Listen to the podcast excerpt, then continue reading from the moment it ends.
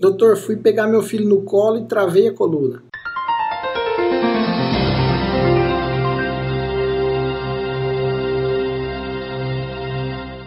Sabe aquela dor forte, localizada na coluna lombar, que às vezes te limita, te trava, te deixa preso na cama, você não consegue fazer nenhum movimento, você fica travado mesmo, muitas vezes precisa ir para o hospital, tomar medicação. Lembra aquela crise que o Marcelo teve na Copa do Mundo da Rússia, que ele travou a coluna e saiu praticamente carregado do campo?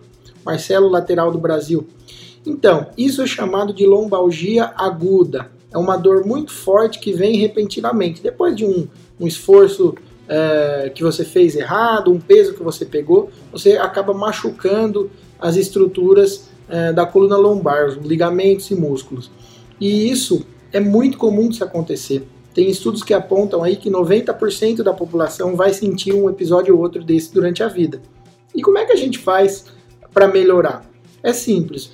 A dor lombar aguda, a chamada lombalgia aguda, ela é autolimitada. Então ela tende a levar alguns dias para passar. Nos primeiros dias a dor é muito intensa, você vai poder fazer um pouco de repouso, compressa quente no local é, alguns medicamentos que o seu médico vai poder te orientar. Isso vai ajudando a aliviar, melhorando a, a musculatura que está machucada e com o passar dos dias você vai sentindo uma melhora progressiva até que um dia você vai estar bem e a sua coluna vai ter melhorado.